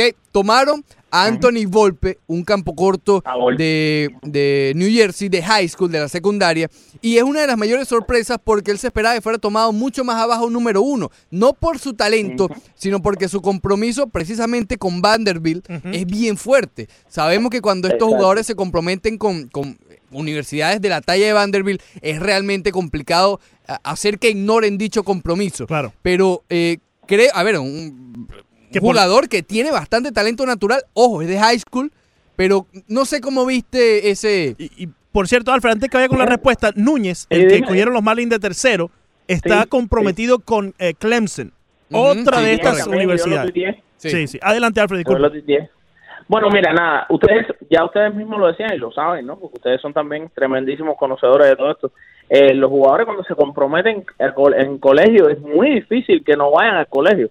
El propio Aaron George fue drafteado por los Atléticos de Oakland y nunca jugó con ellos porque estaba eh, listo para ir a su colegio. Bueno, parece que los Yankees o van a poner a, a este muchacho, le van a hacer una oferta que no va a poder rechazar pero yo sí estoy de acuerdo con usted, o sea, yo creo que es una movida eh, bien arriesgada, porque además este muchacho tú te pones a pensar, y si, y si ahora ya estuvo en el mismo primer round, este muchacho de aquí a dos o tres años fácilmente va a ser el primer el primero de su draft. Exacto. Porque el talento, el talento, ta- lo- la misma situación con, con el segundo pick de, con Núñez de los Marlins. Casi siempre estos jugadores declinan la opción y después entran al draft. Correcto. Y, y ya no vas a tener la misma opción de, de, de tomarlo, porque probablemente no vas a ser primero de tu draft. O a se lo mejor los. Marlins sí, pero los Yankees yo lo dudo. Eh, Alfred, eh, eh, obviamente no, no estamos tan involucrados con quizás el sistema de fincas de ligas menores de los Yankees. Eh, fíjate que aquí hablamos de, de Bleda y ya dijimos de una vez, oye, encaja perfecto porque es lo que le hace falta a la finca de los Marlins, ya alguien más listo, más de jardinero. Pero, eh, ¿cómo está la finca de los Yankees con respecto al infield, al campo corto, que es obviamente este muchacho? No se enfocan directamente al campo corto porque, a ver, es de secundaria, puede, puede, puede moverse todavía, pero sí es un jugador de cuadro. ¿Cómo, cómo está la finca de, de los Yankees con eso? La finca ha bajado muchísimo. Está rankeada ahora mismo en el número 20, porque evidentemente en un momento llegaron a ser la número 2 detrás de los Bravos Atlanta hace que apenas dos años. Pero hay que entender que todos esos jugadores hoy están jugando en grandes ligas. Correcto. Eh, los Yankees en la finca, si tú te pones a mirar, de los mejores prospectos que tienen en, en lo que es el cuadro, Aviata Lavelino, que ya no se puede considerar un prospecto porque ha estado jugando bastante y de hecho ha sido bastante inconsistente en su rendimiento en las ligas menores. Tairo Estrada, que lo estamos viendo jugar en, en las grandes ligas, Tyler Way, que lo hemos visto subir y baja, que ya tampoco se puede considerar un prospecto. No, los Yankees realmente, el sistema ahora mismo de, de ligas menores no está malo, pero ya no es esa potencia que fue hace dos años atrás. Por eso es que los Yankees seleccionan a este muchacho, porque necesitan jugadores y sobre todo de cuadro, porque todavía los jardines tienen más profundidad, porque ahí sí todavía le quedan buenos prospectos. Estamos, estamos viendo Florial, Trey Umbergy, esos jugadores no han llegado todavía, están en las menores y, y son buenos, pero en el cuadro ya no, va, no van quedando tantas opciones. Muy bien, Alfred. Eh, volviendo, volviendo a tu nota, que recuerdo la pueden leer en 990 espndeportes.com. Conozcamos a la nueva futura estrella de la pequeña Habana. Eh, Alfred, ¿le ves? Porque ya lo, ya lo menciona como estrella, eh, o futura estrella. ¿Lo ves con las condiciones de eso, de llegar a serlo? Yo sí creo que sí. Me encantó ese pick. Yo, yo, ese muchacho, fíjate que desde ese día que hablamos en, en la radio, el, el martes pasado, yo comencé a analizar el draft, a estudiar algunos de los nombres de los jugadores, y cuando me topé con el muchacho, me entretuve incluso viendo los videos que habían de él en, en YouTube de, de colegial. Este muchacho es especial, eh, Leandro y Ricardo. Tiene un swing rapidísimo, rapidísimo. Y es, y es que eso son cosas que uno tiene que mirar, porque, por ejemplo, un ajuste se hace a lo largo de su tiempo jugando en las menores o cuando llega incluso a las mayores, pero un swing rápido es algo que es propio de la persona. Eh, ¿Te das cuenta? Eso es parte de su ADN. Ya eso es un regalo de Dios que, que él tiene, que es poder hacer un swing rápido. Y, y, y que eso es un gran regalo de Dios, ¿no? Tener un swing rápido y ya tener poder, evidentemente lo único que va a pasar ahora es que va a incrementar más la velocidad de ese swing y va a incrementar más el poder. Por eso que yo creo que sí, estamos viendo quizás un jugador que va a poder pronto, a lo mejor de aquí a tres años, vamos a estar manejando por el expressway y vamos a ver la, los banners de este muchacho probablemente colgados en varios lados. Y te tengo una rápido, perdona que, que vaya muy largo. Acaba de ahora mismo, hace un minuto, acaba de entrar el- la notificación de que Mark Feisen de, de Major League Baseball acaba de reportar que los Yankees ya están a punto de cerrar el contrato con Dallas Keuchel. Oh, Dallas Keuchel para los Yankees, según nos está reportando por aquí. Acaba de entrar la notificación en mi teléfono mientras estaba hablando con ustedes hace apenas un minuto. Bueno, danos tu opinión entonces de una vez. No, mi opinión es que es muy bueno, muy bueno que, que Dallas Keuchel llegue. Los, los Yankees necesitan urgentemente un, un lanzador abridor. Me parece que es mucho mejor eh, eh, tener a Keuchel que tener que dar dos, tres, cuatro prospectos como se ha hablado Sí. eh, por el supuesto cambio por por Scherzer o por- quizás por el por otros jugadores que están disponibles. Yesa Marsha es un jugador que se ha comentado. A mí no me gusta mucho Samacha para los Yankees. Se comentó Kyle Smith de los Marlins, se ha hablado de él, pero van a tener que dar prospectos para atrás. De hecho, Kyle Smith fue de los Yankees. Eh, se habló de Mike Minor de Texas, tampoco me gusta mucho. Realmente la mejor opción es Kyle Cole. No tienes que dar a nadie por él, te resuelve, no vas a tener ya que pagar lo- el precio que estaban pidiendo originalmente por él. Los Yankees les sobra todavía salary cap. Me parece que es la, es la movida indicada. Los Yankees tienen que tratar de garantizar a, a. No pueden dejar que, que vaya por otro equipo porque los cerveceros también están haciéndole unas ofertas interesantísimas. Pero bueno, según reporta ahora Mark Friesen, parece que Cole se va a tener que afeitar la barbita. Así que ya tú sabes. Eh, Alfred, ya para culminar y regresando a los Marlins y JJ Bleday, eh, ¿te causa cierto impacto que se fueron con dos outfields ya listos, como lo mencionamos, para las grandes ligas, pero que también los Marlins han tenido a Harrison y a Brinson, mencionándolos eh, también para las grandes ligas, pero conociendo sus números y conociendo eh, las dificultades que han tenido para disminuir los ponches, ¿piensa que los Marlins se están yendo hacia otro rumbo con el outfield? No, yo, bueno, yo creo que no, porque realmente, bueno, esos pueden ser los cuatro jardineros entre los que de esos cuatro sacan los tres titulares, ¿no? Vamos a pensar, lo de Brinson sí, bueno, Brinson ha tenido la, o- a Brinson no se puede decir que no ha tenido las oportunidades. ¿Qué ver Monte Harrison? Porque Monte Harrison no ha llegado todavía a grandes ligas y hay peloteros que de pronto cuando llegan, bueno, pues se adaptan súper rápido, mejoran. Hay ¿Cuántas veces no hemos visto un pelotero que miramos sus estadísticas en ligas menores y sus números no son ni parecidos a los que ha puesto después en Grandes Ligas, que ha puesto unos números espectaculares. Eso pasa mucho. Monte Harrison a lo mejor llega a Grandes Ligas, reduce los ponches y nadie sabe. Y, y- pero bueno, Brinson sí nos ha quedado de ver. Esa es la realidad, ¿no? No podemos seguir pasándole la manito a Brinson, ¿no? Alfred Álvarez ingresan a 990 espndeportes.com si quieren saber más del nuevo jugador de los Marlins. Bueno, no ha firmado todavía, pero es el que eligieron en el en el puesto 4 del draft de ayer, 990 espndeportes.com, la columna semanal de Alfred Álvarez. Alfred, muchísimas gracias como siempre. No, gracias a ustedes. Bendiciones para todos nuestros gente y para ustedes por ahí en la cadena. El gran Leandro y el gran Ricardo. Ten, ten cuidado con Roner, ten cuidado con Roner, Alfred, ten cuidado.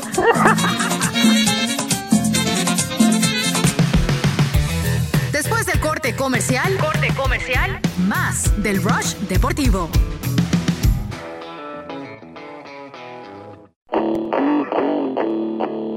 Seguimos con el Rush Deportivo.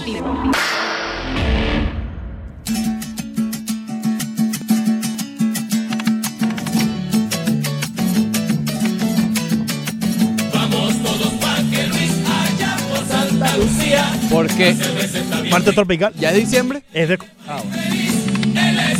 tiene que ser diciembre. Estamos en Ricardo. diciembre ya. No tiene que ser diciembre. Que me pone esta música, que es una música navideña. y No, yo es creo que música ya es navideña, diciembre. Ricardo. No es música Sí lo navideña. No lo es, Ricardo. Mira, mira, sí es. Aquí tenemos los paquetes especiales para Navidad. Ay, ay, ay. Mira, vamos a leer los tweets exactamente lo que dice Mark Feinstein. Ya nos adelantaba Alfred Álvarez. Eh, son tres tweets con respecto a Dallas Keuchel, que junto a Kimbrel ya puede ser firmado sin ningún tipo de, de, eh, de compensación en el draft que tenga que dar el equipo que lo, que lo firme, ¿no? Dice, según una fuente, los Yankees y los Bravos son los favoritos para firmar a Keuchel. Ambos equipos eh, se cree que están en, el mismo ar- en la misma área de oferta, o sea que más o menos están planteando los mismos números. Sin embargo, el mismo Feinstein dice que hay otra segunda fuente que le dice que cree firmemente que los Yankees van a terminar contratando a Dallas Keuchel y que son los eh, realmente los favoritos para adquirir al, al, al ex Young. Y dice también, por si acaso, que Keuchel está dispuesto a quitarse la barba, pues, que no va a haber problema, no como Andrew Cashner. Ay, lo va a tener si Imagínate, llega al Bronx. Andrew Cashner tuvo problemas y Keuchel no. En los Yankees. Andrew Cashner. No, Andrew Cashner con los Marlins, cuando los Marlins tenían Aquí, la cuestión aquí. de la barba. Josh Naylor. Eh, Josh Naylor. Estu- Estuvo en ese cambio. Es triste. ¿Sabes qué? Eh, Me preguntaba Mariano en, en estos días me preguntaba Mariano que por quién lle- llegó. Mariano o otro de los que siempre nos siguen en el Twitter. pues, ¿Por quién llegó? Eh, Josh Naylor, ¿por quién llegó allá a los, a los padres de San Diego? y eh, fue Cashner. Cashner, sí. Y Colin Rea. ¿te Colin acuerdas? Rea que lo devolvieron. Sí. Y en esa misma evolución regresó Luis Castillo. ¿Y después? Y después cambiaron a Luis Castillo en- en- eh, a, a los, a los rojos. Te dieron la segunda oportunidad de que te dieras cuenta de, de- de Luis Castillo y bueno. Colin Rea lanzó con los Marlins. Lanzó una apertura con Y los después Marlins. se dieron cuenta del Después problema. se dieron cuenta que, le- que- que llegó roto. ¿Y ahora dónde estará Colin Rea? No, está rehabilitándose todavía de, de- de- de la tomillón. El otro cambio terrible fue el de Fernando Rodney, que también fue con los padres. Correcto, correcto. Ya los Marlins han hecho bastantes cambios con... Oye, pero esos quizás no sean los más llamativos porque no hay Cabreras, ni Dontrell Willis, ni Do- Derek Lee envueltos. Pero, oye, fueron bastante, pero bastante malos. El de Aldo Kashner, eh, yo lo pongo ahí, ahí, entre los peores. Cuando llegó aquí Casha tenía efectividad de por encima No, de y además no le fue bien acá. Para nada. O sea, fue un abridor como, ay, un, un abridor, ¿quién, ¿cuál está disponible? Eh, eh, Cash, ven, ven. Y no se quería cortar la... la Claro, y después nos dimos cuenta por qué cuando lo vimos. Realmente yo tuviera esa cara y también estuviera así. Oye, bien, bien por los Yankees si llegan a tener a, a un Dallas Keuchel. Les, les fortalece la rotación que bastante eh, necesitan eh, ayudarla. Eh, yo veo a los Yankees tomando un Dallas Keuchel y en verdad po- poniéndose en... eh, Bueno, ya están. y- pero afianzándose, mejor dicho, eh, en la división del este de, de la Nacional. ¿No de te Americana, preocuparía perdón. el tiempo que estuvo fuera? No creo, no tanto. Quizás al no enfrentar los bateadores, pero yo estoy seguro que Dallas Keuchel se ha mantenido en ritmo. Incluso yo leí que él estaba cada cinco días lanzando bullpen de eh, 90 picheos o más. Así que él se, se ha Sí, mantenido. no es Se lo mismo. no es lo mismo porque no tienes la competitividad. Y claro, cuando te pones aquí en el pecho la N y la Y ya es No, otro el, pe- el pecho, pero adelante un jugador que te está bateando en contra. También, también, claro. hacer tu bullpen de compe- 200 picheos. La competencia, pero lo que te, a lo que me refiero es que se ha mantenido en ritmo, se ha mantenido entrenando, ¿no? Y eso mm, ciertamente le va a ayudar. Tener la competencia allá al frente ya es otra cosa. A los Bravos también sería bueno, ¿viste? Si Dallas Keuchel quiere, que obviamente lo que quiere es ganar, yo creo que va a tener más oportunidad de hacerlo con los Yankees en estos momentos que con los Bravos. Ok. Eh, y volvemos a lo mismo, ¿no? Él sí tiene la opción Ah, de, de elegir hacia dónde quiere ir, Ricardo. Vamos con el top 5, no top 5 mejor, ¿Quieres porque ir ya ya, ya, de una vez, ¿no? Vamos poco a poco. Vamos poco a poco para que analices. Top 5. Sin Ok, 5. se empató la final de la Stanley Cup Oh. De la NHL. David Hernández es, es San Luis le ganó a Boston. el, el analista principal de... Eh, por favor, dinos tu opinión sobre el Eh, cuarto encuentro en la final no, de la no, yo, NHL. yo creo que gana Boston. Gana Boston. eh, ¿Por eh, qué? eh, bueno, Ricardo, simplemente porque son el equipo de allá. de- de- Es más, más adelante Fernando Arriaza va a tener un completo análisis sobre el Stanley Cup. 4. La Stanley Cup, Sí, no sí. de Stanley Cup. El- el- la es Stanley- primo del Edén. La- La, la Cup. ¿Ah? 4. 4. Oye, no. No se puede así. Nos despertamos con la noticia, la gran noticia, Sí, sí. de que Jovic ya es jugador del Real Madrid.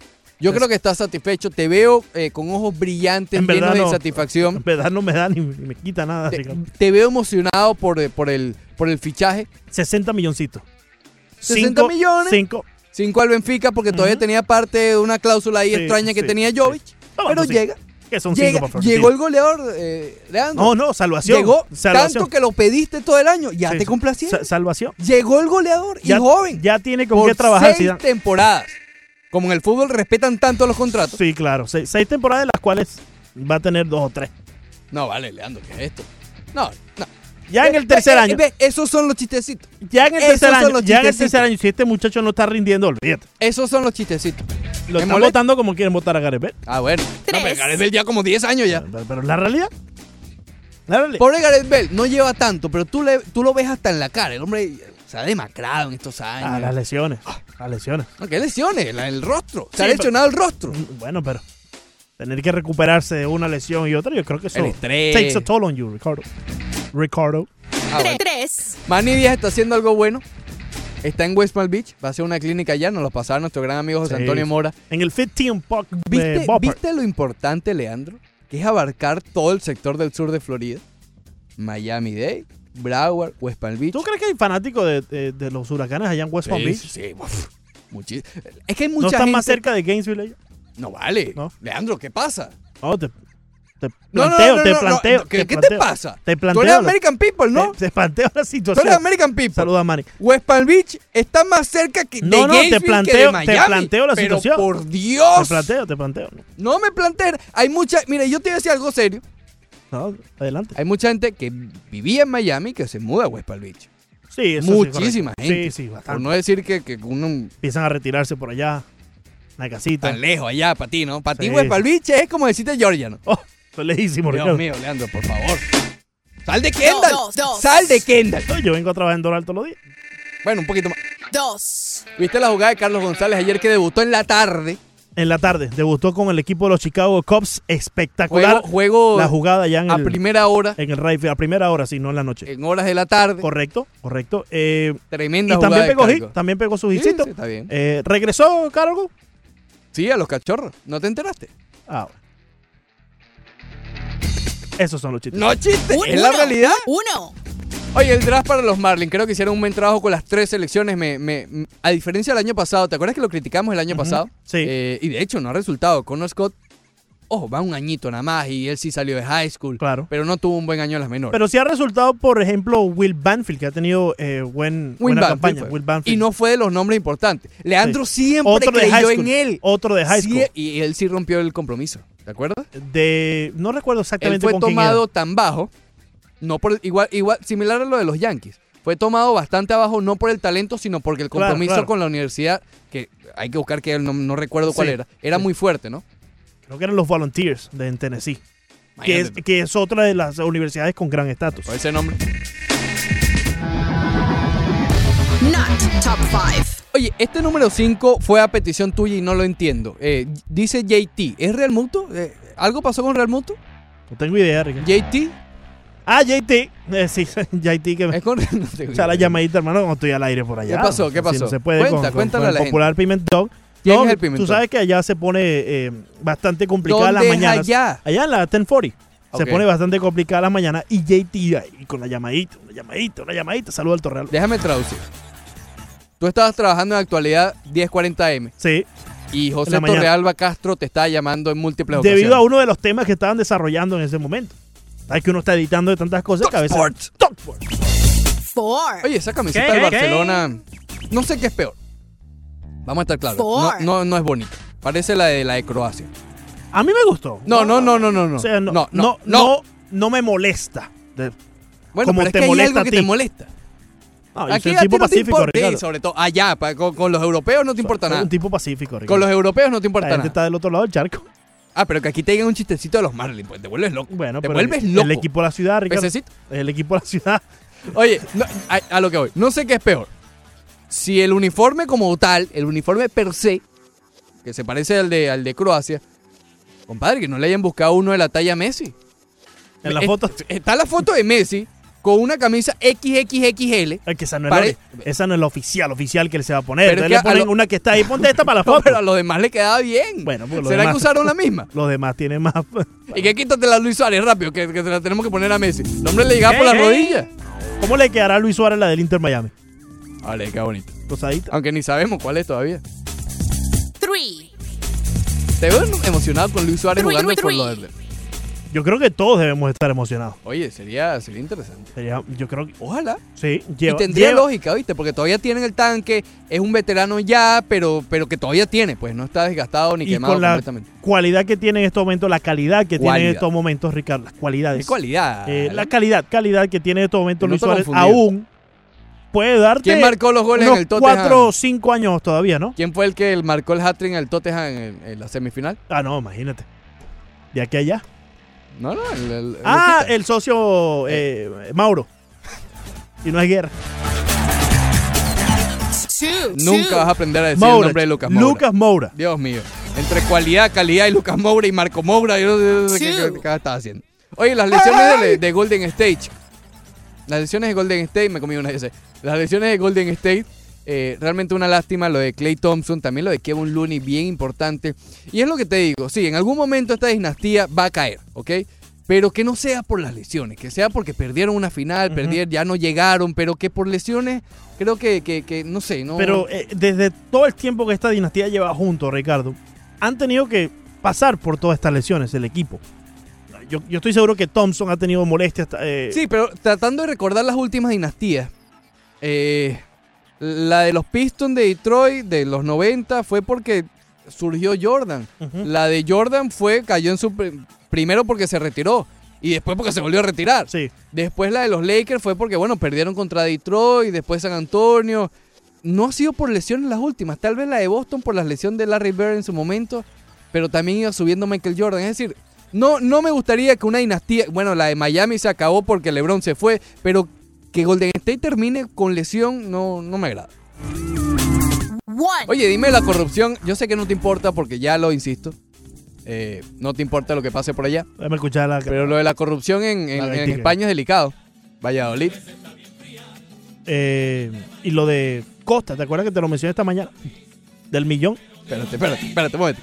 Yo le pido a Leandro en tempranas horas de la mañana que me busque por favor una noticia de fútbol. Porque yo estaba en un tráfico bastante, bastante Sí, pesado. y por eso llegaste con el mal humor. la, la noticia del fútbol la acaba de decir.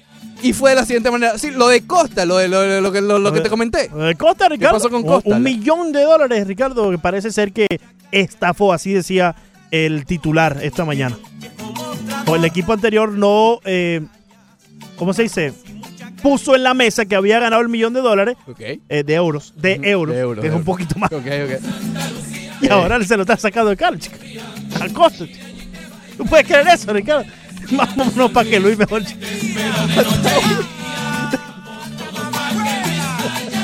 Falta uno. Ay, ya, que importa. Aquí no lo pusiste. Ya que importa. y que Claro que está. Aquí no lo Claro que está. ¿Qué cosa? ¿Que no puse qué? Pusiste corrupción, fue el tercero, voy por el dos, Ricardo. No, no, el uno es Kawhi Leonard y Nike. Que? Nike le está robando el logo de la manito a Kawhi. Kawhi es de otra marca y lo está demandando. Eh, gracias. ¿Para gracias- dónde prefieres ir, Ricardo? Te gra- voy a poner dos Gracias opciones. por apoyarme hoy en la búsqueda de material para, el, para el programa de hoy. Oye, te, te Eh, puse un filetico de béisbol ahí que queda para. ¿qué la- filetico de béisbol? Es un filetico de Un béisbol. filetico de béisbol. Que, es un filetico de béisbol para. Te voy a poner dos opciones. ¿Para dónde prefieres ir, Ricardo? ¿Para que Luis o para que le dé?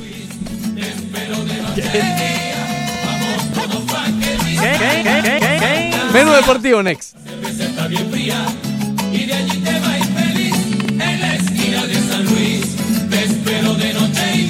Bye, have a great time. Recalculando. El Rush Deportivo trae a ustedes gracias a PICC, la empresa de tasadores públicos número uno de toda la Florida. Llámelos al 786-290-3663.